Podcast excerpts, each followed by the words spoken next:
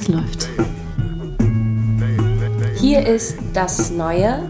Ein Podcast von Dine Milz, Zeynep Bosbal und Sascha Ehlert. Von Das Wetter und dem Theater Neumarkt. Hallo, wir sind. Oh Gott, hallo, wir sind wieder da. Es klingt richtig nach Sesamstraße. Boom, we're back, bitches and hoes. So, und zwar ähm, mit einem ganz wunderbaren Gast. Ähm, Dui Goal ist äh, bei uns. Und ähm, ich freue mich sehr, wir freuen uns sehr. Sascha und Tine mit. Hi. Und ähm, ja, was darf ich über dich erzählen? Du bist Aktivistin, Schriftstellerin und ähm, du bist in Hamburg aufgewachsen Mhm. und geboren. Ja. Und du wohnst jetzt aber gerade in Berlin und arbeitest gerade an deinem ersten Roman, äh, Yeni Yeşerenler. Mhm. Im Corbinian Verlag wird das erscheinen. Und genau, dann habe ich noch zwei Fragen. Äh, äh, äh, und zwar äh, habe ich hier rausgefunden, dass du, äh, hast du Anglistik studiert? Hast du das fertig studiert? Nee, ich bin äh, in den Endzügen meines Bachelors. Deines Bachelors. Und Genau. hast du das auch auf Lehramt studiert? Ich habe vorher Lehramt studiert, aber Mhm. mache jetzt äh, diesen Zweifach-Bachelor Amerikanistik und Anglistik an der HU. Cool. Und nebenbei arbeitest du auch bei dem THF Radio Kollektiv? Genau. Genau, und äh, wo wir dich quasi vor ein paar Tagen äh, zum zweiten Gedenktag von Hanau im Stern, im Sternschuppen Ja. besucht haben an der Volksbühne, wo ihr ähm, eine richtig tolle Veranstaltung geplant habt. Und also auch Hinweis auf eure Arbeit dort. Und ähm, spielst du noch Fußball? Ich äh, fange jetzt wieder an. Du fängst jetzt wieder an? Ja, bei Victoria Mitte. Geil. Ja. Sehr, sehr cool. Und du hast quasi mit uns das Buch gelesen in The Dream House, beziehungsweise Archiv der Träume von Carmen Maria Machado. Und zu dem Buch erzählt uns Tina ein bisschen mehr was. Yes. Also, Ka also die Schriftstellerin heißt Carmen Maria Machado Mhm. und ist äh, eine in den USA geborene Hispanic, aufgewachsen in den USA. Sie ist Autorin, Filmkritiker und Essayistin und sie hat schon ein Debüt geschrieben, das hieß äh, Körper und andere Teilhabe, Body and Other Parts in Englisch. Das kam, glaube ich, vor vier Jahren oder so raus. Und ähm, warum wir das Buch jetzt auch besprechen in The Dream House, ist, weil es gerade in der deutschen Übersetzung vor drei, vier Monaten rausgekommen ist und in den USA aber schon seit längerem ziemlicher Boomer war und ziemlich rauf und runter besprochen wurden in den Feuilletons, weil es ist ein Buch, das mal wieder so ähm, die Grenzen eigentlich des romanhaften Schreibens sprengt. Es geht um, also ganz verkürzt gesagt, es ist so ein bisschen platziert 2008, 2009 in den USA, also da fängt es an. So gleichgeschlechtliche Liebe in den USA wird irgendwie, kann, kannst die Ehe eingehen.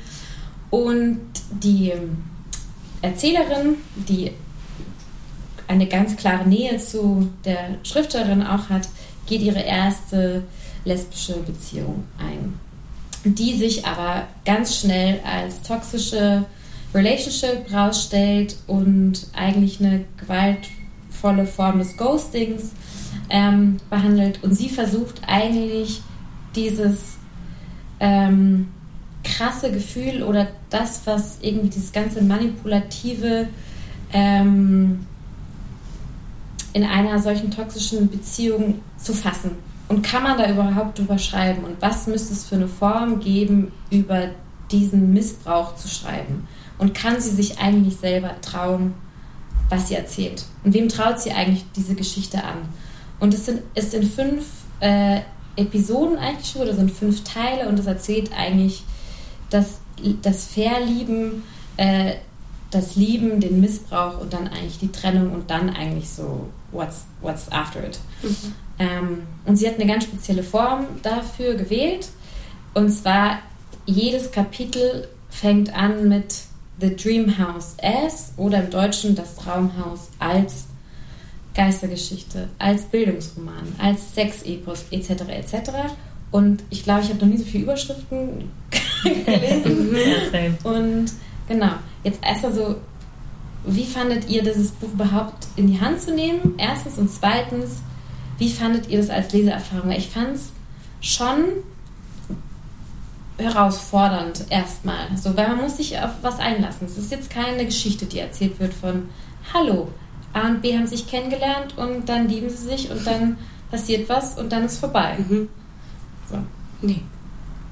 Aber wollen wir die gleich an dich weiterleiten? Ja. Die Frage. Ähm, also ich muss sagen, ich habe äh, das Buch angefangen zu lesen und dann habe ich es mir angehört äh, von Carmen selber. Äh, es gibt es nämlich auch als äh, Audiobuch äh, auf sämtlichen Apps.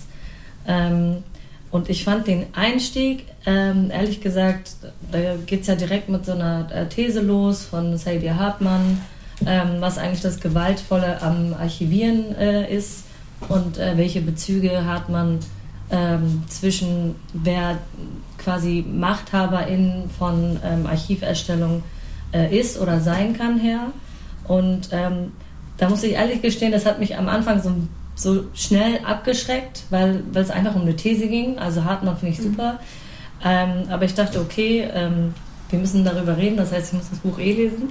Aber ähm, nach den ersten beiden Seiten war das Ding auch geritzt und ähm, es hat mich gepackt, weil ich ähm, ehrlich gesagt noch nie ein Buch gelesen habe, wo ähm, eine ja, sehr persönliche Geschichte äh, verhandelt wird ähm, über eine sehr toxische Beziehung, ähm, aber auch sehr viele ähm, politische Züge zu der Zeit äh, gestellt werden. Ähm, und da fand ich irgendwie echt krass, mal zu lesen, dass es Gewalt auch in lesbischen Beziehungen gibt. I mean, obviously gibt es die, aber mir sind selten Bücher in die Hand gekommen, wahrscheinlich auch irgendwie selektiv. Ne? Man möchte irgendwie, dass äh, queere Liebe siegt und dass queere Liebe irgendwie ähm, äh, der Heterofiktion irgendwie ähm, superior ist, wie auch immer. Ähm, das ist auf jeden Fall ähm, mein schon so sehr subjektives ähm, Your Dreamhouse. Genau, mein Dreamhouse des äh, Suchverhaltens, was so Bücher angeht, weil im Endeffekt wir leben in der Heterofiktion und die Heterofiktion äh, siegt meiner Meinung nach immer noch öfter ähm, als queere oder alternative äh, Form der Liebe. Deswegen fand ich es erstmal schön, dass sich für ein gesamtes Buch Zeit genommen wurde, so eine Beziehung mit all ihren äh, Facetten, ähm, die auch krass stark und krass triggernd und echt gewaltvoll und ich hatte teilweise echt Gänsehaut, als ich ähm, äh, Kapitel gelesen habe, wo echt so, so minutiös beschrieben wurde, wie diese Partnerin ihr wehtut, auf welche Art und Weise und ähm, das hat mich irgendwie paradoxerweise ähm, ja, interessiert, hört sich so bescheuert an, aber es hat mich irgendwie ähm, angezogen, das, das weiterzulesen. Was ist dahinter? Welche Bezüge stellt äh, Carmen ähm, zu, zu, zu ihrem Leben, zu wie sie schreibt, wie sie anderen Menschen außerhalb dieser Beziehung begegnet, ähm, so wie ihrer äh, Tante, die auf dem Rücksitz irgendwie sagt, ähm, we don't believe in gay people und dann antwortet sie äh, relativ jung, ich glaube, da ist sie zwölf oder so, und sagt, but we believe in you. Und das, das hat ganz mhm. viel, es arbeitet so ganz viel mit so ähm, so fragmentarischen Erinnerungen von ihr, wo sie echt so zwei, drei Sätze raushaut, die einfach so mhm. hängen bleiben bei mir. Mhm. Deswegen fand ich es ein echt also krasses Buch und dann irgendwie im Nachhinein zu verstehen, was eigentlich dieses, was hat es eigentlich mit diesem Dreamhouse und diesen Abermillionen äh, Titeln auf sich. Und ähm, das, das fand ich echt cool. Ich, ich muss auch sagen, also dass sie das ähm, die, dieses eindringliche Schildern dieser Gewalterfahrung, aber gleichzeitig auch in der Sprache macht, die so, so eine Klarheit und Kargheit hat irgendwie. Also das ist, ist gar nicht so, dass sie jetzt sozusagen ultra tief ins Detail geht, finde ich, aber es ist so, dadurch, dass es nur so ein paar Sätze und immer so in so zwei Seiten Kapiteln ist, hittet es einfach so hart, würde ich sagen. Mhm. Also ist meine Interpretation. Und ich glaube, was ich noch so hinzufügen kann, so bei, bei mir, ich glaube, ich hatte gar, gar nicht so eine Startschwierigkeiten, da reinzukommen, ähm, weil mich die ähm, Form direkt so interessiert hat, Und ich das äh, Eingangszitat von der Künstlerin Mhm. Louise Bourgeois ziemlich cool finde. Ähm, in Englisch heißt es You pile up associ associations the way you pile up bricks. Memory itself is a form of architecture. Aber ich hatte tatsächlich sozusagen in der, so ein bisschen in Richtung Mitte hin, bevor es diesen immer stärkeren Dark Turn nimmt, hatte ich so eine Zeit, wo ich so ein bisschen äh, mich dazu bringen musste, dabei zu bleiben. Und dann wird es in der zweiten Hälfte aber wieder äh, irgendwie more intriguing und so. Ich glaube, einen Gedanken wollte ich, den, den ich gerade spontan hatte, wollte ich noch anbringen und an euch weitergeben ob ihr, und fragen, ob ihr das genauso gesehen habt.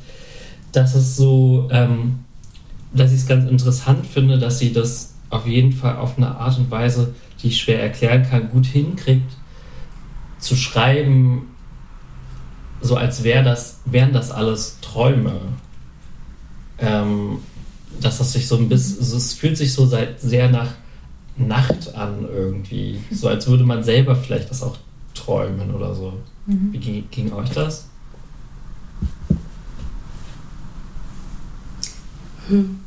Ja, also, so- also so total. Und, und ich hatte, also so die ersten 50 Seiten, ich kam erstmal überhaupt nicht rein, also mit dieser These. Ich war erstmal so, hä, spreche ich irgendwie, spreche ich kein Englisch mehr oder warum verstehe ich, verstehe ich das nicht? Also wirklich, es kam mir richtig, richtig sperrig vor und ich habe dann einfach weitergelesen und die ersten 50 Seiten ähm, durch dieses Traumhafte, was es hat, ähm, also ich finde, du brauchst erstmal wirklich, um dich darauf einzulassen. So, und das ist wie, wie so reinzoomen, rauszoomen, reinzoomen, rauszoomen. Irgendwann wird die, wird die Sprache eben nach dieser, nach dieser These auch eine andere, die ich, ähm, die es sie dann irgendwie, irgendwie leichter macht. Man fängt an, sich mit einigen Sachen zu identifizieren, mit den anderen weniger. Ähm, dann lernt sie eben diese Frau kennen und so. Und plötzlich bist du mittendrin. Also ich dachte, das ist wie so, wie man halt auch so einschläft. So langsam und dann bist du schon, dann träumst du schon. So und dann merkst du nicht, wie du eingeschlafen bist. Und deshalb hat es eben so dieses Traumhaft und plötzlich bist du mitten in dieser Geschichte drin. Und ich habe ganz, also komischerweise, und ich kann mir vorstellen, weil, so wie ich sie verstanden habe, sagt sie ja auch, dass es für so Gewalt in queeren Beziehungen, also es, es gibt sie, es gab sie, ähm, es gibt auch Literatur dazu, aber es ist so wie, es ist nicht sichtbar, es gibt noch nicht so eine hundertprozentige Sprache dafür. Und, ähm, und, und weil es diese Sprache dafür noch nicht so richtig gab, hat sie auch ganz lange nicht gemerkt, was passiert. Und mir ging es aber auch so, dass ich die ganze Zeit dachte, hä, ist doch alles gut, ist doch alles gut. Nee, irgendwas stimmt nicht. So ab irgendwann ab Seite 50 war ich so, nee, aber ich habe so den Moment verpasst, wo man so die erste Ausfahrt hätte nehmen können, die zweite Ausfahrt hätte nehmen können. Und dann war ich dann doch irgendwo, also so, plötzlich hat man so mitge, ähm, so mitgefühlt, aber und dann wurde es halt auch schwerer. Also während, während dieser, dieses, dieses Einschlafen und dieses Träumen in den einen Traum rein, also worum geht's hier eigentlich? Und plötzlich war es total klar, worum es geht. Und dann wurde es, finde ich, richtig. Dann macht sie halt auch so Diskurse in die Geschichte von ähm, äh, so queeren oder lesbischen Beziehungen, die ähm, quasi an der, an der körperlichen oder psychischen Gewalt gescheitert sind, bis hin irgendwie zu Morden, die passiert sind von der einen äh, Partnerin irgendwie die andere und wie dann darüber gesprochen wurde. Und und das das das fand das fand ich dann und dann, dann wurde es schwer und dann ähm, und wie sie dann da rauskommt aus dieser Beziehung, wie sie sich trennt und so, das fand ich dann schon krass. Und was mich sehr mitgenommen hat, was ich auch ähm, auf andere dieser Moment, wo sie beschreibt, hey, wir, wir sind in dieser Beziehung, aber da dachte ich so, oh ja, das kenne ich, man will so keine Angriffsfläche bieten und dann, und dann nimmt man die Schläge hin und das ist ganz, ganz, ganz, ähm, das, tut, das tut total weh. Ja. Ja, ich fand auch, ähm, ähm, so wie du, Sascha, dass es dieses Traumhafte hatte, weil ähm, die Autorin ganz oft beschreibt, dass ähm, das Pärchen, ähm, und sie spricht ja auch immer im Du und über die andere Person, dass sie sich immer so gegenseitig revidieren. zum Beispiel ist es so ganz banal, es kommt ein Anruf rein und dann revidiert sie sich und sagt, oder war es vielleicht doch kein Anruf oder ich weiß es nicht mehr. Also es ist alles so, also es widerspricht sich die ganze Zeit in, also in der tatsächlichen Wahrheit, die sie äh, eingangs versucht zu beschreiben, um einfach eine Situation zu erschaffen. Und ähm, das finde ich halt so krass, weil man eigentlich nie weiß, ähm, ob sie von einer Erinnerung spricht oder ob sie in einem gegenwärtigen Moment ist, ähm, der quasi eine ähm, Erinnerung äh, hervorruft, die jetzt nicht so lange mhm. zurückliegt, weil sie immer sagt, oder war es so, weiß ich nicht, aber auf jeden Fall das. Mhm. Und ähm, das hat so dieses Traumhafte für mich hervorgerufen.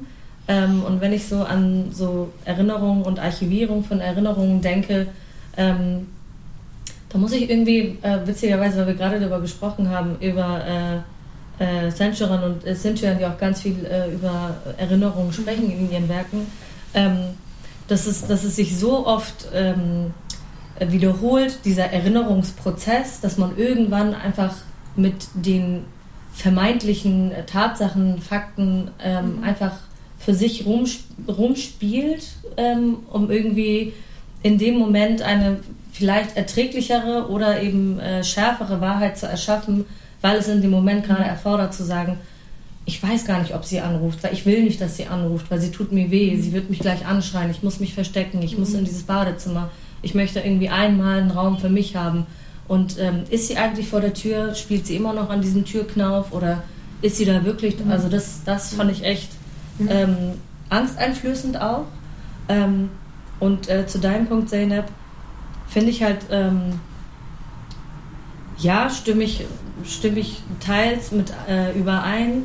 Ähm, ich finde aber auch, dass man sagen muss, dass, äh, dass ähm, Carmen auch es gut hinkriegt, diese diesen moralistische Erwartungshaltung gegenüber queerer Liebe, queeren Beziehungen, wie geht man Beziehungen ein, wie steht man in der Gesellschaft mit einer queeren Beziehung, erst recht, wenn man irgendwie vermeintlich lesbar ist, äh, sie beschreibt sich ja selber als ähm, fat und ähm, äh, ethnically ambiguous mhm. und ähm, sagt auch immer, dass sie mit ihrem Körper äh, in Räumen äh, einfach sichtbar ist.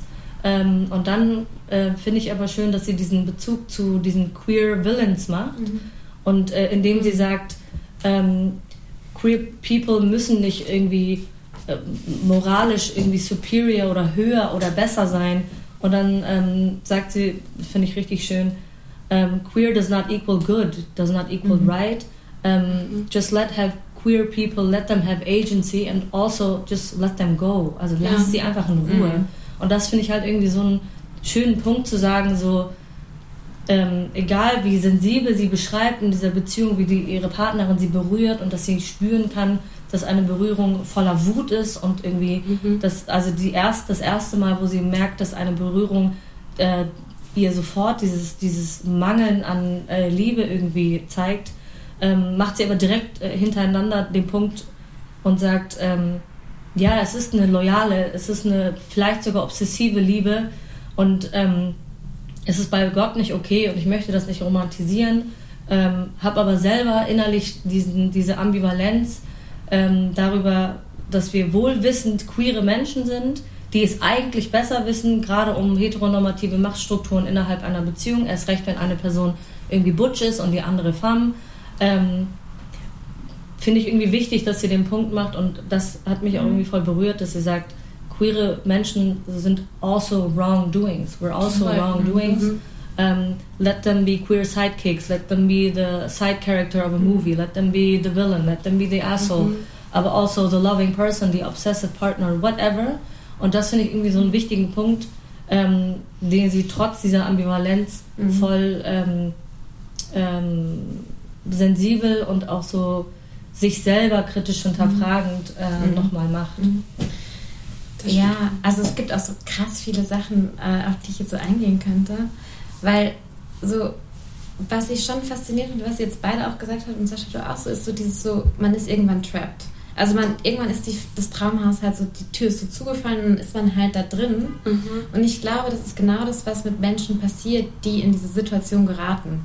Also du gehst da rein wie so ein Traum, aha, und dann bist du auf einmal so, what the fuck? Mhm. Also ich bin jetzt da drin, ich komme da gar nicht mehr raus. Man wird ja, die wird ja auch so gelähmt. Ab einem gewissen Zeitpunkt mhm. ist sie ja wie gelähmt. Und ich finde, da macht sie ja so eine krasse stilistische, ähm, meisterhafte Sache am Anfang.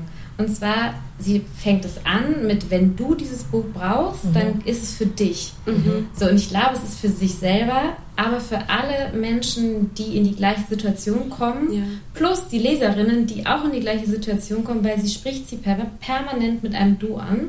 Mhm. Was du dann sozusagen wie schon sofort, du bist auch gemein, du, dir kann es auch passieren. Niemand ist vor dem gefeit, dass mhm. es passieren kann. Mhm. Ob du queer bist, ob du heterosexuell bist oder whatever, it can happen. Mhm. Und du bist damit auch gemeint. Und was ich aber an diesem Griff mit dem Du noch so brillant finde, ist, was passiert mit Menschen in solchen Situationen, ist es, dass es wie so eine Ich-Spaltung gibt. Es ist nicht mehr ein Ich, sondern es ist wie ein Du. Es ist wie ein abgespaltener Teil von sich, diese ganze Geschichte, äh, mit der sie sich nicht identifizieren kann. Das ist wie so weggedrückt. Das sagt mhm. sie auch oft so, ja, da ist so rausgezoomt oder lag dann im Bett und hat sich so ficken lassen, aber sie war gar nicht mehr da. Und das ist ein Du. Und dann gibt es Passagen, wo sie ein Ich wieder ist, wo sie ganz normal von, dem, von der Ich-Perspektive schreibt, wo man merkt, aha, und das ist jetzt aber die Situation, in der du jetzt erst im Nachhinein wieder dein Ich gefunden hast mhm. und dich selber wieder ähm, auseinandersetzen kannst und sehen kannst, was da eigentlich mit dir passiert ist. Mhm. Und das finde ich irgendwie geil, weil da gibt es so eine mehr Mehrbödigkeit in dieser Ansprechfunktion, die einerseits für sich, für ihre Situation, aber für die Leser, damit die da reingehen, mhm. plus, hey, it can happen to you as well. Mhm. Ähm, und das fand ich irgendwie ziemlich, ziemlich smart, so, weil das so viele Levels aufmacht, wo man dann denkt so, wow, krass. So. Mhm. Und dann wird es auch wieder so, so gültig und anwendbar mhm. aufs eigene Leben, egal was für eine Liebe du lebst oder in welcher Beziehung du gerade stehst zu anderen Menschen. So, wenn, wenn sie gewaltvoll ist, ist, ist, ist die Sprache so wie, wie gleich. Mhm. Oder kann die Lähmung auch eine gleiche sein und so. Und was, was ich auch irgendwie schön fand, und ich weiß gar nicht, ob ich mir das jetzt im Nachhinein, ob ich mir das falsch gemerkt habe oder nicht, aber sie, ähm, es geht ja auch ganz viel darum, was erzähle ich, we, also wem erzähle ich was und wer glaubt mir. Mhm. So, ne? Und dieses, und, und dieses, wer, wer glaubt einem, ähm, und irgendwo habe ich das Gefühl, sagt sie doch auch, ich glaube dir. Also als, Le als also I believe you. Mhm. So als, als so, das ist so, das ist mir so hängen geblieben von, wenn du diese Geschichte so. Hast du es gefunden? Gerade, oder? Ja, also da gibt es so eine Sache, wo sie so immer sagt, so, wonach entscheiden wir, wer unzuverlässig erzählt und wer nicht. Ja, genau. Unreliable mhm. ähm, genau. Narrator. Und wie gehen wir, wenn diese Entscheidung einmal getroffen ist, mhm. mit Menschen um, die ihre eigene Version von Gerechtigkeit entwerfen wollen? Also so, mhm. das fragt sie die ganze Zeit. So, traut ihr mir? Ich traue mir ja selber nicht. So, ja. but I trust you anyhow. So. Ja, und das ist so, irgendwie fand ich das sehr entlastend. Also, dass, dass, dass das einfach schwarz auf weiß da steht und dass man sich so damit auseinandersetzt und wer darf auch eigentlich was erzählen und, und mhm. wem darf geglaubt werden. Also das fand ich. Aber ich fand das so, es gibt schon so einen, so einen Moment, wo man dachte, krass, oder so öfters dachte ich mir so, krass, wie perfide einfach so toxische Relationships sind oder auch dieses Ghosting. Also wie krass es eigentlich ist, mhm. wie manipulative Strategien dahinter sind und ich nicht mal den allen unterstellen würde, dass sie das alles so total conscious machen und sagen so, ich manipuliere diese Person, damit sie mich liebt oder so. Mhm. Wie, wie krasse so Formen Liebe eigentlich annehmen kann und wie gewalttätig das einfach sein kann, wenn man Liebe irgendwie nicht richtig, also so richtig oder falsch ist, I don't know, aber so, wenn man Liebe halt liebt und dann sind so Extreme kippt, man so denkt, so krass, war man selber schon mal in so einer Situation? Mhm. Ja, war man. Also so, aber ich habe es auch nicht gecheckt. So. Nee, das ist. Oder hat man selber vielleicht auch schon mal eine, eine Person so unconscious so behandelt? Could mhm. be. Mhm. Würde ich jetzt gar nicht mal ausschließen, dass es so ähm, ist. Also so, keine Ahnung, also so, aber trotzdem, ich fand es schon dieses so Moment von Scheiße, ja, das kann dir passieren. Egal wie mhm. gefeit du bist, egal wie feministisch du bist, egal wie emanzipiert du bist, egal. Wenn die Tür zugeht, ist, ist die Tür halt, zu. Ja. So. Und man hat es ja, ich finde es halt so schön, dass sie in einer Szene äh, diese fremde Person, diese fremde Frau trifft, die äh, ja. auf dem Boden sitzend weint und ihr erzählt, ähm, ja. dass ihr niemand glauben möchte, dass ähm, eine ich weiß nicht mehr genau, eine Person, die sie mal kannte. Ich glaube, es ist ein Typ, also at this point it doesn't matter, kind of, das ist ja der Punkt, den Carmen machen will. Ähm, dass sie sich dort hinsetzt und nicht auf ihr Handy schaut, während ihre Partnerin, die versucht irgendwie wirklich obsessiv zu erreichen, ähm, weil sie ihr nicht das Gefühl geben möchte, dass sie am Handy ist und dass ihre Sorge, die sie gerade mit einer wildfremden Person teilt, ähm, zweitrangig ist, weil ihr Girlfriend versucht, sie zu erreichen. Und das finde ich irgendwie so, ein, so eine krasse Szene, die sie da aufmacht, um vielleicht sich selber oder den LeserInnen zu sagen, ähm, egal wie, wie vernarrt die, äh, diese Person in ihre toxische Partnerin ist, sie nimmt sich irgendwie für diese Survivorin kurz diese 15, 20 Minuten, in denen sie nicht erreichbar ist für ihre Partnerin, für die sie ja stirbt. Sie, also sie bezeichnet es ja wirklich so. Ich würde, ich würde für sie sterben, ich würde alles für sie machen, ich würde alles mit mir machen lassen, sagt sie auch. Ähm, und das finde ich irgendwie voll die, ähm, ja, so eine wunderschöne, aber auch gleichzeitig so, so beklemmende Szene, weil man ganz genau weiß, ähm, welche Reaktion die Partnerin im Anschluss an diese Szene haben wird, falls es ähm, den Anschluss dieser Szene gibt. Und den gibt es auch. Ähm, und zwar, dass die Partnerin halt sie wirklich nach Strich und Faden ähm, äh, in die Mangel nimmt, warum sie nicht äh, erreichbar war, ob sie was mit dieser Person hatte und ob sie generell irgendwie auf andere Leute geiert oder was weiß ich. Und das fand ich so krass, dass sich, äh, dass sich Machado die Zeit genommen hat, diesen, diesen Charakter, ähm, diese Person treffen zu lassen und zu sagen, ey, ich, ich nehme mir diese 10, 15 Minuten Zeit. Ähm, mir ist das auch schon mal passiert in der Highschool und da wollte mir auch niemand glauben und ich hatte jemanden ähm, gern gehabt, der, ähm, wenn ich erzähle, dass ich äh, Vergewaltigung erlebt habe, dass mir da jemand einfach mhm. zugehört hätte, egal ob das eine fremde Person mhm. ist, egal ob die alkoholisiert ist oder wie auch immer. Und das fand ich echt eine, eine starke Szene, mhm. die echt so anderthalb Seiten lang war und dann war auch fertig. Also geht es gar nicht mehr darum. Mhm. Aber damit hat sie auch irgendwie den, den Punkt gemacht.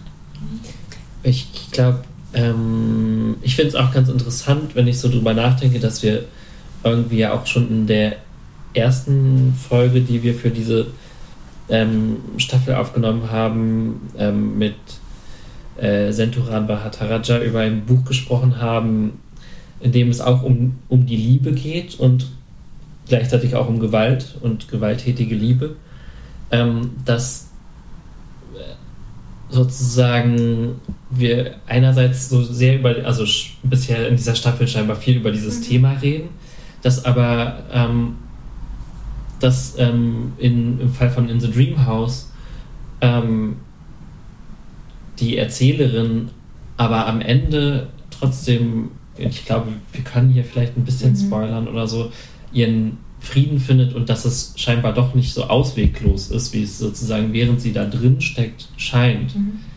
Also ähm, ich glaube, das ist vielleicht auch wichtig zu sagen, dass es nicht so, äh, dass es nicht so ist, okay, Liebe, Liebe ist zwangsläufig so, mhm. oder?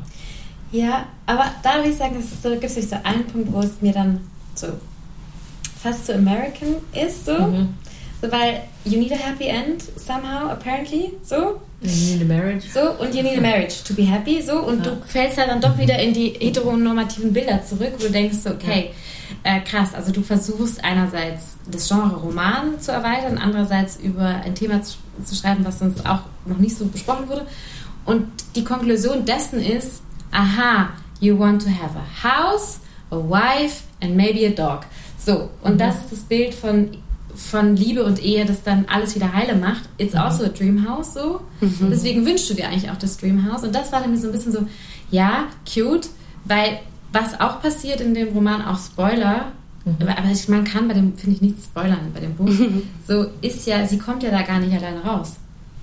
So, es ist mhm. ja die Traumfrau, die sagt, ich habe eine neue. Ciao. Mhm. Mhm. So, was halt, also, weil sie sieht es immer, weil sie, konnten, sie kann sich ja alleine gar nicht befreien. So. Und endet, also ist dann, ja. wird dann happy und ich wünschte ja auch, dass, er, dass sie happy ist und jeder soll ja seine Entscheidung treffen, wie sie will. Das will ich ja gar nicht irgendwie minimieren, ja. ne? Aber trotzdem, da dachte ich mir so, interesting so. Du landest eigentlich wieder beim Gleichen.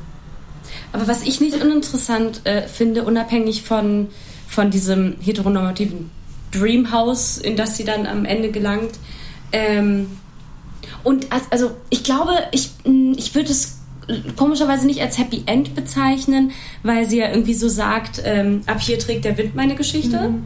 Ne, sie sie äh, geht am Ende so, also sie sagt ja, es gibt kein Ende von dieser Geschichte, weil sie lebt ja noch und, mhm. und, und einerseits denke ich mir so, sie weiß auch, dass das nicht das Ende der Geschichte sein kann. Es mhm. geht ja irgendwie noch weiter.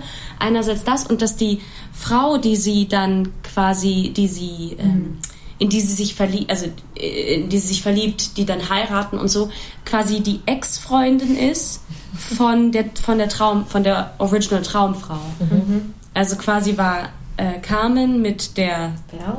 Äh, kommt da mit der Val zusammen, die mhm. quasi die erste Freundin von dieser. So, und das finde ich halt auch nicht uninteressant, dass gerade die dann plötzlich wieder, dass sich da so ein Kreis schließt.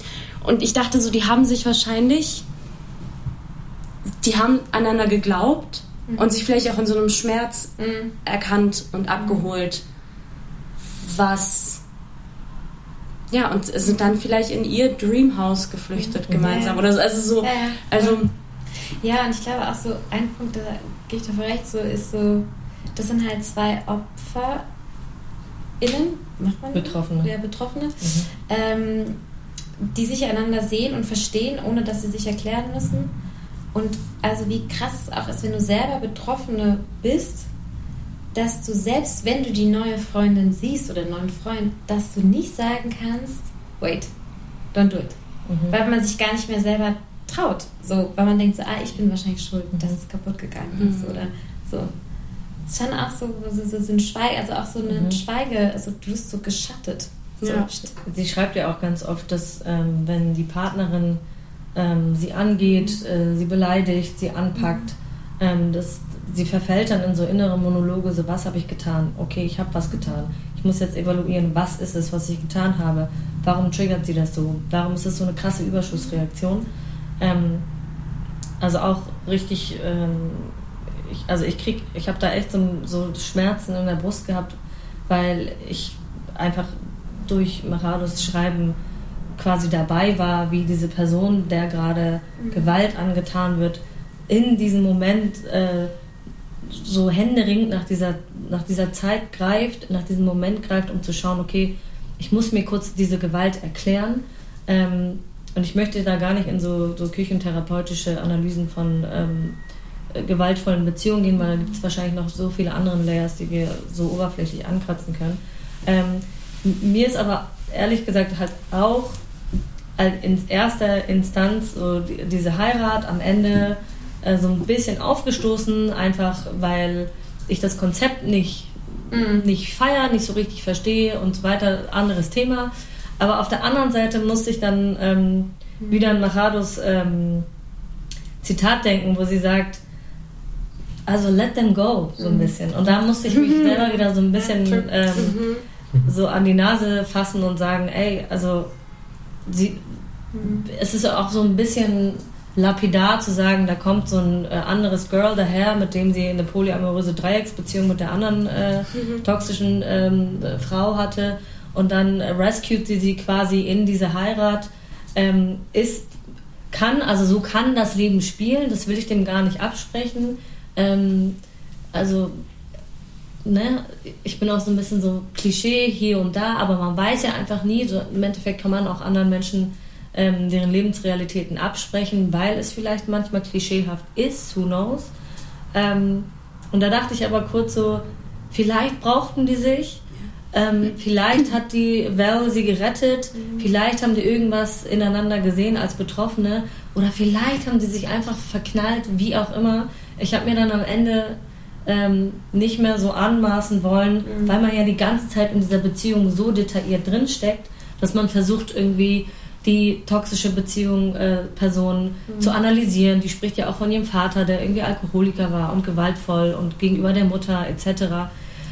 Weil man die ganze Zeit so in diesem Habitus ist, allerlei Beziehungen, äh, die Carmen dort beschreibt, mit zu analysieren, weil sie einen in diese Momente einlädt, muss ich mich am Ende wieder kurz packen und sagen, okay, ich will auch irgendwie nicht für diese ähm, Protagonistin im Endeffekt ähm, das, äh, es hört sich strange an, aber ich wollte einfach nicht, dass sie durch die LeserInnen auch noch Gewalt erfährt, indem man jetzt ganz am Ende ähm, ihr, let's say, so vermeintliches Glück, man weiß ja nicht, wie es ausgeht, life is life so ein bisschen, ähm, dass man ihr das so abspricht, weißt du? Weil vielleicht ist es auch einfach so ein bisschen so Solidaritätsgedanke, I know, I don't know, I'm rambling around, ein bisschen, ähm, weil sie hat die, das ganze Buch hat so viel Kacke erlebt. Und ich war so, weißt du was?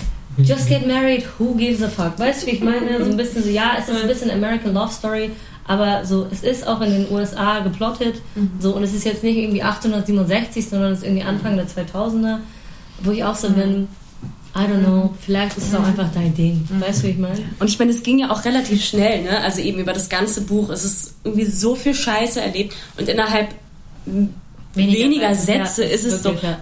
Bam und deshalb haben wir uns verliebt und dann haben wir uns und wo man sich, wo man sich dann nicht, wahrscheinlich war es gar nicht so einfach, aber das ist natürlich, ist eigentlich ganz, ja. Und, und es ist ja auch so ein bisschen so irgendwie ein ganz nachvollziehbarer menschlicher Zug, dass sie nach, nachdem sie vielleicht, als sie die Frau aus dem Traumhaus kennengelernt hat, noch so an, äh, an die ganz große Utopie auf eine Art geglaubt hat. Und am Anfang ist es ja auch, der, der Sex ist wahnsinnig gut und so weiter. Also sie denkt so, wow, wo bin ich hier gelandet? Wie ist mein Leben auf einmal?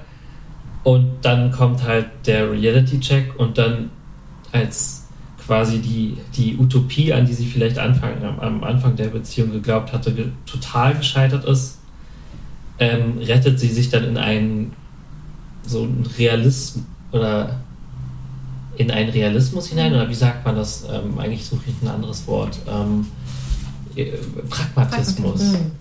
In eine pragmatische Paarbeziehung sozusagen, könnte man sagen. Und wem will man es verübeln, dass man, wenn man so eine Erfahrung gemacht hat, dann sozusagen ein bisschen pra- pragmatischer wird und nicht jetzt super nach der großen Utopie sucht. Ja. ja, mir ist gerade noch ähm, auch noch so ein Gedanke gekommen, so warum eigentlich, und ich fand der Titel auf Deutsch immer irgendwie scheiße, das Archiv der Träume. Ja, aber ich finde, The Dream House macht es größer und das Archiv der Träume macht es eigentlich ähm, kleiner. Mhm.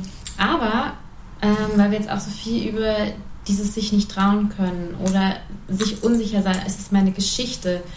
Ähm, kann ich das überhaupt erzählen? Wer erlaubt mir das überhaupt zu erzählen? Traut mir das überhaupt jemand, diese Geschichte zu? Also, hm?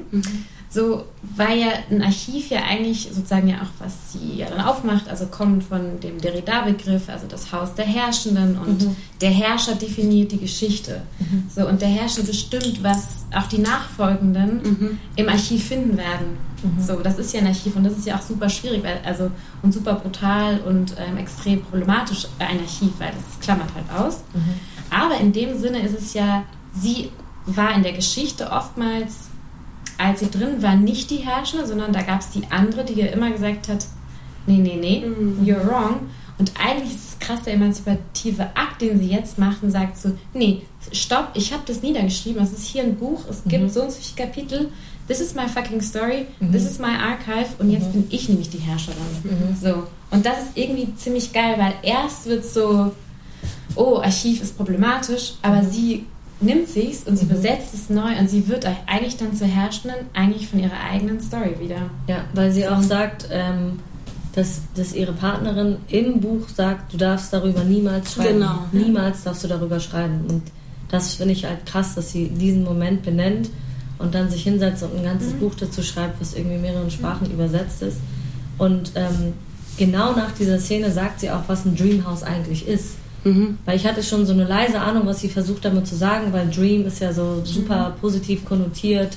Ähm, Land of the Dreams, um, I know, American Hopes and Dreams, The American Dream. Ähm, I dreamed about this ist, also es, es ist sehr selten was Negatives. Es ist immer I had a nightmare oder I, I dreamt of something oder I dreamed of something.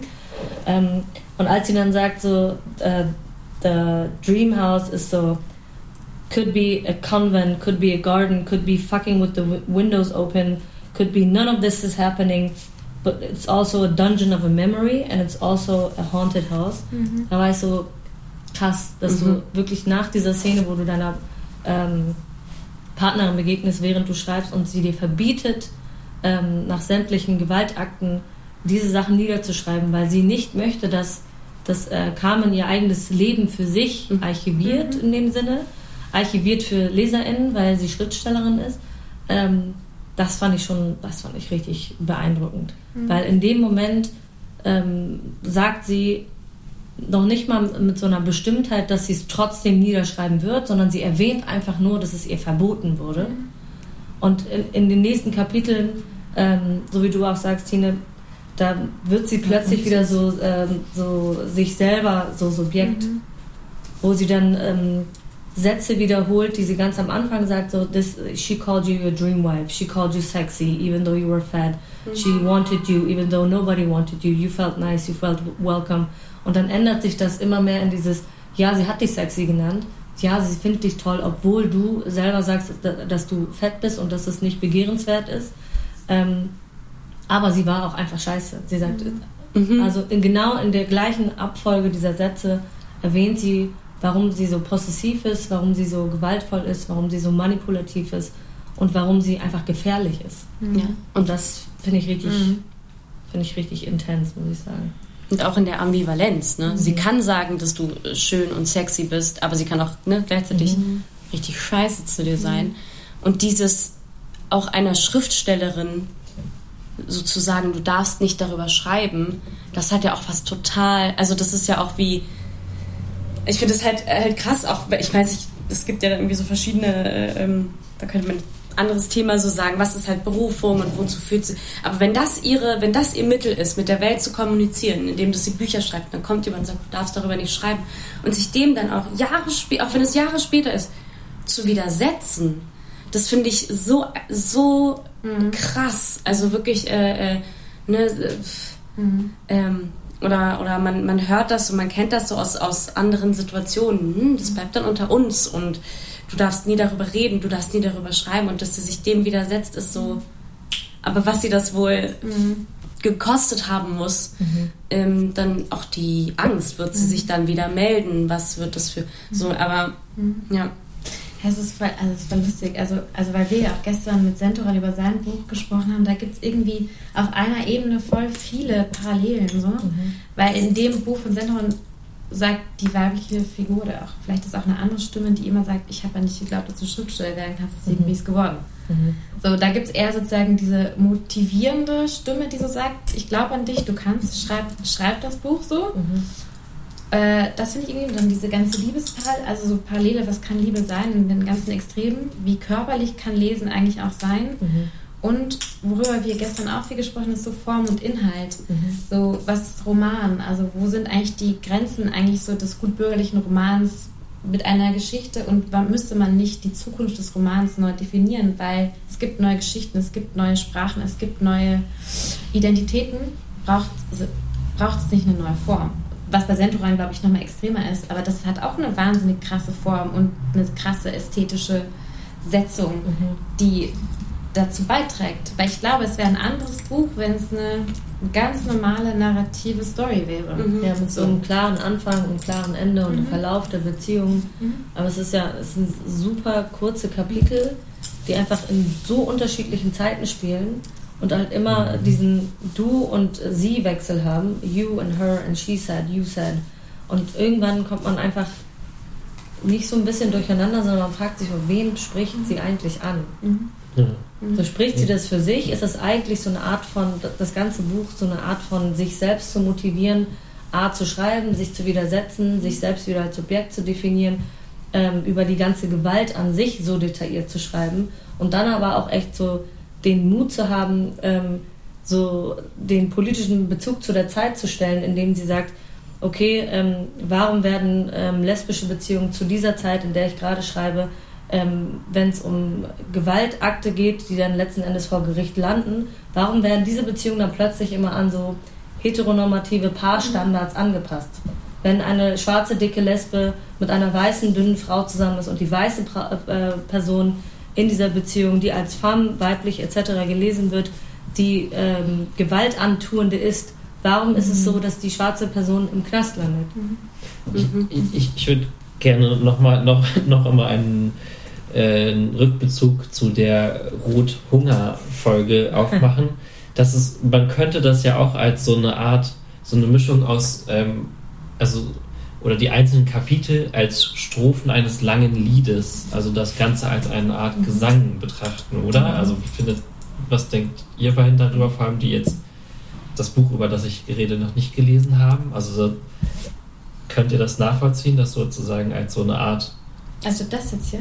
genau, in the Dream House als eine Art Gesang zu, Mm. zu begreifen? Wieso? Colin Fish. Ja, ich habe so ein bisschen fast, das, also ich, ich glaube Ja. voll, was du meinst, ist, weil es wirkt ein bisschen wie so ein Call and Response, so, Mhm. wie so ein, Mhm. so, man sagt was und das antwortet, also so wie so ein, Also wenn man Das sich das eh jetzt auf so einer. Bühne Mhm. vorstellen würde, in einem alten griechischen Amphitheater oder sowas, könnte das Also sein? sie hat schon einen sehr, sehr so persistent Style of speaking, ähm, aka schreiben, weil es ist ja genau das gleiche niedergeschrieben, was sie sagt. Ähm, und weil ich das Audiobuch auch dazu gehört habe und auch ihre Intonation jetzt im Kopf habe ähm, und sie ja ganz oft mit so diesen Wiederholungen arbeitet, I cried, I cried, I cried, and then I cried, I saw her, I saw her, there is she, sh- ähm, bla bla bla. Es ist die ganze Zeit so diese abermalen Wiederholungen von diesen so vermeintlich unwichtigen Worten, die entweder nur so ein Possessivpronomen oder ähm, ein Artikel sind. That's her, that is the place, that is the place, it is the place, yes, I'm sure, it is the place. Das ist so, Mhm. Irgendwann ähm, habe ich das Gefühl, dass dieses ähm, Lied, wenn man so will, ähm, sich in so einen in so einen Wahn entwickelt, ähm, entweder Gefahren abzuwenden, also nicht, dass das Lied jetzt auf, auf Gefahrenabwendung, äh, Prävention und so weiter äh, runterzubrechen ist, aber ich habe das Gefühl, dass in, ähm, in den ersten Kapiteln, die ich gelesen habe, dass der, dass der Sound, dass, dass die Stimme, die in meinem Kopf ist und die Anordnung der Wörter irgendwie noch so eigentlich noch viel ein bisschen noch entzerrter ist als ähm, zum Ende hin. Weil die Situationen immer gewaltvoller werden, aber auch ihre Hoffnung in eine bessere Zukunft für sich immer ähm, stärker, aber gleichzeitig auch ähm, unmöglicher erscheinen, weil sie immer wieder entweder in, zurückfällt und ähm, wieder mit dieser Person schläft, beziehungsweise das, das sind ja Vergewaltigungen, die passieren. Das ist, wenn sie sagt, ähm, she fucked me and I didn't know why and I let this happen, das ist eine Vergewaltigung. Ähm, dann habe ich das Gefühl, dass, dass das Lied wieder so ein bisschen verstummt, beziehungsweise ihre ähm, vielleicht so, ich weiß nicht, ob das ein bisschen pathetisch und so melodramatisch klingt, aber sie selber beschreibt sich selber auch so als wahnsinnig melodramatisch und sagt auch so, in Drama Queen steckt am Ende auch Queen drin und Mellow comes from, Mhm. was ist das nochmal, äh, Feeling, irgendwas. Viel mellow, so down, oder? So ein bisschen so, nicht? Ja, es gibt noch eine andere Bedeutung für das Wort, das habe ich jetzt vergessen, aber auf jeden Fall greift sie sich diese Worte, ähm, die ja auch Betroffenen oft immer so entgegengeschmissen werden, dass man zu emotional Mhm. und zu sensibel und zu äh, weitsichtig sei, Mhm. bla bla bla. Ähm, und dass das vielleicht so, ich weiß nicht, so die, die Klänge dieses.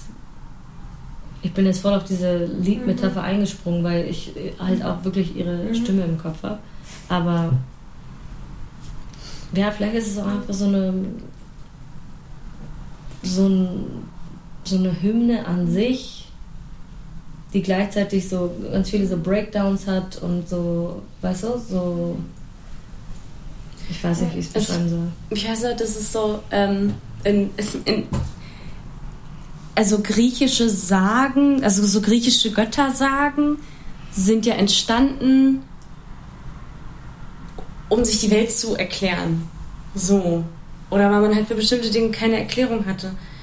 Und ich finde, das hat sowas von vielleicht einem Gesang, der weitergetragen wird, weitergetragen werden kann in so kleinen, in so Häppchen, um, um sich einerseits die Welt zu erklären, aber um auch eben so dieses Let them go zu schaffen. So ist die Welt auch. Und ich erzähle davon und ich teile das auch mit, also so auch sie teilt das ja auch, um auch so ein, Exe also nicht ein Exempel zu statuieren, aber ja, aber irgendwie um, um eine Sprache für was zu finden. Und deshalb verstehe ich diesen, den, den Gesang schon, aber wirklich eher so, äh, also eher als etwas, was, was weitergegeben werden kann, um, um, um selber zu verstehen und um Leute so dazu einzuladen, das auch dann weiter zu singen vielleicht. So, also da, so, so würde ich das jetzt auf jeden Fall. Ich habe noch eine Frage, wo ich da noch eine Frage auch an dich habe, mhm. an euch. Ähm, fandet ihr das Buch jemals anklagend dieser Traumfrau entgegen? Also, dass sie gesagt hat, you're a fucking asshole oder so, so dass sie sie so angeklagt, was hast du mit mir gemacht? Also, dass sie wirklich so. Weil es gibt eine Szene, wo ich so gedacht habe, krass, du nimmst sie sogar noch so in Schutz, so fast. Mhm. Diese Szene, wo sie bei ihren Eltern sind, also von der Traumfrau, ihre Eltern und sie dann diese Ehe mitbekommt von ihren Eltern und der Vater ja auch schon so eine, eigentlich so eine gewalttätige ähm, Form der Beziehung pflegt zu ihrer Mutter. Und die Traumfrau dann bei ihr dann so im Zimmer steht und sagt so, ich hoffe, ich habe Angst davor, so zu sein wie mein Vater. Mhm. So, da ist, da läuft sie immer noch so kalt den Rücken, weil da, da ist sie dann sogar so, ich verstehe es, woher es kommt. Sie kann mhm. eigentlich gar nichts dafür, weil sie hat es nicht anders kennengelernt. So. Mhm. Oder habt ihr das wie anders empfunden? Weil ich habe es in keinem Moment anklagend empfunden. Aber krass, also sie macht ja auch, sie geht ja auch zu einer Therapie äh, in einem Kapitel mehrere Wochen lang und sagt dann irgendwann, der Therapeut hat gesagt, ich habe nichts, alles gut. Und dann irgendwie so zu checken, ich habe das vom, also so, ne, die ist ja nicht, eben, die ist ja nicht doof. Also nur weil jemand zu Gewalt greift, heißt das ja nicht, dass die Person also blöd ist oder so. Mhm. Die ist ja schon irgendwie reflektiert und nimmt am Leben teil und dann ist sie, hat sie aber diese cholerischen. Aber ich fand es nie anklagend. Also ich finde, sie hat sich nie hingesetzt und gesagt, du hast mein, du hast diese Phase meines Lebens. Äh, mhm. Was ja auch voll krass ist, oder? Und also eigentlich halt so spannend so, daran, ehrlich gesagt. So super also trotzdem ja. so eine krasse Zärtlichkeit.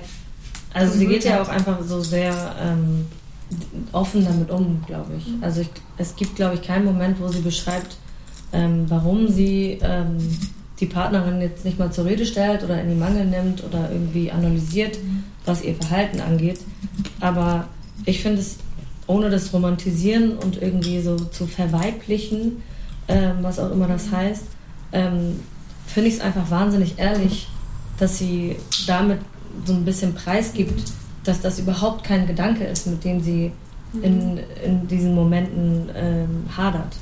Also dass sie überhaupt mhm. nicht ähm, in, in, irgendeine Art von Gedankengang kommt, wie sie diese Person, äh, die Traumfrau, zur Rede stellt, sondern sie ist die ganze Zeit bei sich oder sie ist sehr, sehr scharf und äh, mhm. analytisch, was die ähm, Einschätzung des Moments betrifft. Also wird sie mich gleich angreifen? Wird sie gleich einen, einen, Schritt näher kommen? Was wird sie gleich sagen? Was für Konsequenzen hat das für mich? Und ähm, also da bin ich auch immer so vorsichtig zu sagen, woran das jetzt liegt, obwohl ähm, die Autorin uns schon wahnsinnig viel daran äh, teilhaben lässt. Aber mh, hm, ich weiß nicht, ob das die Frage war, ich, ich finde es überhaupt nicht schlimm, beziehungsweise sogar, ja, wie ich, wie ich meinte, sehr ehrlich, dass sie mhm. einfach, einfach nicht in diese Anklage, in diesen Anklagemodus kommt und ähm, drei Kapitel lang erklärt, warum sie ein Arschloch ist, diese Person, und warum mhm. sie ein, wirklich ein gewalttätiges Missstück ist. Wie, also irgendwann ist auch mal so eine Beleidigung gefallen, aber halt auch nur so als Monolog, natürlich mhm. nicht gegenüber der Traumfrau. Aber ähm, das finde ich halt so das Bezeichnende, ähm, wie Machado auch Liebesbeziehungen, auch queere Liebesbeziehungen, und im Endeffekt geht es um Liebesbeziehungen, mhm. ähm, zeichnet, indem sie ja, es irgendwie nicht ausschmückt, indem sie jetzt nicht so einen, so einen, ähm, so einen heroischen Akt malt, wo plötzlich die queere, dicke, große lesbische Person äh, sich hinsetzt, äh, irgendwie bei ihren KameradInnen oder FreundInnen oder durch ihre Profession sich irgendwo Mut anschafft und sie plötzlich zur Rede stellt. Weil das einfach nicht die Realität von der, von der mhm. Protagonistin ist. Und das finde ich irgendwie voll wichtig, um eben auch diese, diese fast schon so ich weiß nicht, so, jetzt waren wir die ganze Zeit über Centurion drin, um so diese kannibalistischen Züge von Liebe auch ähm, mhm. zu zeichnen. Mhm. Ohne dass es dabei um Mord geht, aber es ging die ganze Zeit um diese Vokabeln von ähm, Auffressen, sich verzehren, obsessed sein, ähm, Räume die ganze Zeit zuschließen, kleiner machen, mhm. ähm, Räume ähm, kolonialisieren, indem man sagt, so das ist ein Raum, aber dem spreche ich seine Bedeutung zu und du befindest dich nur in diesem Raum. Es ist so wahnsinnig gewalttätig alles. Und ich glaube, das würde so ein bisschen untergehen, wenn, wenn diese Anklage dann irgendwann käme. Mhm. Okay. Ich hätte, es, man könnte über das Buch einfach noch tausend Stunden reden. Ja, ja, ne? Das ist schon krass, aber man kommt so von einem ins andere. Aber ich würde jetzt schon gerne noch wissen, du schreibst ja auch deine, dein eigenes Buch. Ähm, willst du, oder, also es ist auch voll okay, wenn nicht, aber hast du Lust zu sagen, was der Titel ist und was es geht? Also der Titel ähm, heißt Yeni Yeşerler und ähm, ist ein türkischer Titel. Das heißt, ähm, also Yeşermek ist eigentlich das Infinitiv von grün werden, so wachsen, gedeihen, ähm, Blätter bekommen. Ähm, ich weiß nicht, ob das äh, so direkt aus der Floristik ist, aber auf jeden Fall ist es im täglichen Sprachgebrauch. Ähm, und es geht um vier Protagonistinnen, die eigentlich witzigerweise ähnlich ähm, so Kurzgeschichten, styleartig äh, wie Machado sich erinnern oder sich in so gegenwärtigen äh, Momenten befinden, wo sie eigentlich die Beziehung zu ihren Eltern, Freundinnen, zu Städtewechseln, zu Professionswechseln ähm, analysieren. Also ich würde sagen, ist jetzt wahrscheinlich nicht so schlau von mir in eigener Sache diesen Satz zu sagen, aber es passiert eigentlich nicht viel. Also in dieser klassischen Erzählform von ich fahre nach Berlin, dann passiert das, dann treffe ich den, woraus diese und diese äh, Begegnung entsteht. Das triggert das in mir. Äh, früher war das so, das. Also ähm, es geht viel um Erinnerung, viel um Kindheit, ähm, viel um ähm, so neu entdecken, das ist immer so ein beschissenes Wort, aber so neu formieren von so alternativen ähm, familiären Formen.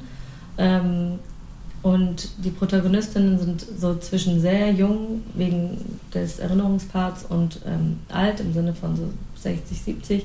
Also es geht um eine Mutter, um äh, die Tochter Derin, ähm, um ihre Kindheitsliebe äh, Janan aus der Kita und äh, wiederum ihre beste Freundin Shada, ähm, die sich alle aus der Kindheit kennen.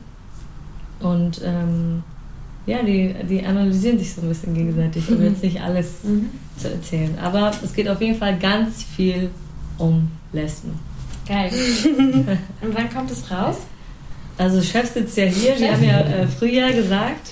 Im April diesen Jahres, Okay. also ein paar Wochen nachdem dieser Podcast erscheint wahrscheinlich. Ja, dann wissen wir ja auch, was wir bald besprechen werden. Ja. Geil. Cool. Ja, hey. Danke, Duigu. Danke. Danke euch. Ja, ich hatte auch richtig Danke. Spaß. Ciao. Ciao. Man.